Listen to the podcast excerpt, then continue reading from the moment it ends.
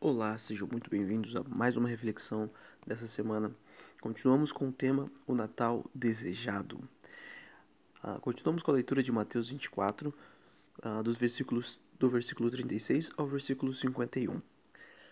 E o que a gente vê já de início desse, dessa passagem é a ênfase ou a declaração de que ninguém sabe o dia nem a hora. E eu, pelo menos na minha opinião, eu vejo que fica muito claro o motivo de Jesus apontar para isso. Ou seja, o, movimento do coração humano e que Jesus lidou bastante nas discussões, nos embates dele com os fariseus, é a vontade do coração humano de dominar a Deus. Até Deus o ser humano quer dominar.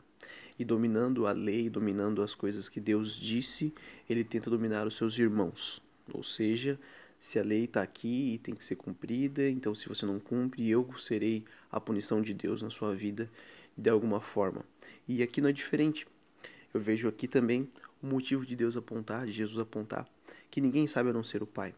Pois até hoje ainda a gente vê isso, quem tem as informações privilegiadas, né, consegue manipular muitas pessoas. Em tempo de fake news isso fica muito claro, né? Então, aqui Jesus já consegue tirar da mão de todos os seres humanos que vão existir aí, principalmente aqueles que estavam ouvindo ele ali, essa sanha, esse desejo e muitas vezes essa distração de querer dominar esse conhecimento ou essa, essa informação e, e se ficar desfocado do que realmente é o central que ele queria que a gente observasse. Que está ali no versículo 42. Portanto, vigiem, porque vocês não sabem em que dia virá o seu Senhor. Ou seja, o imperativo aqui é vigiem. Vigiar significa estar em alerta. Vigiar significa estar atento.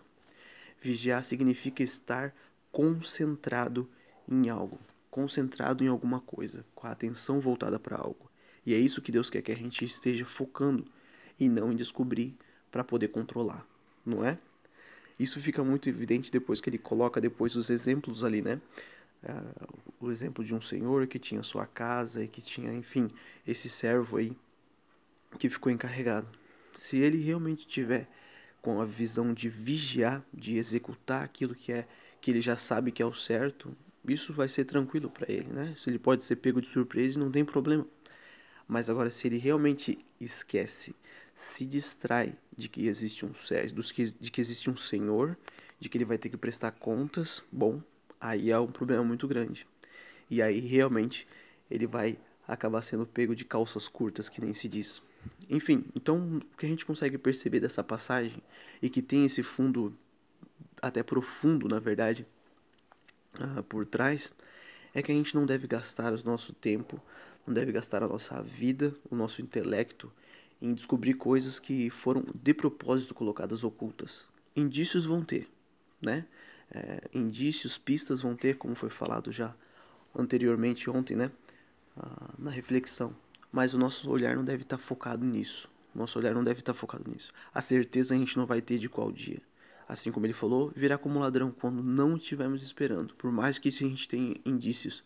Por isso, nosso foco tem que estar em praticar, em vigiar, em lembrar que existe um Deus e que ele já deixou muita coisa clara para gente. E fortalecer e buscá-lo e realmente estreitar esse relacionamento com ele e praticar o que ele já deixou muito claro.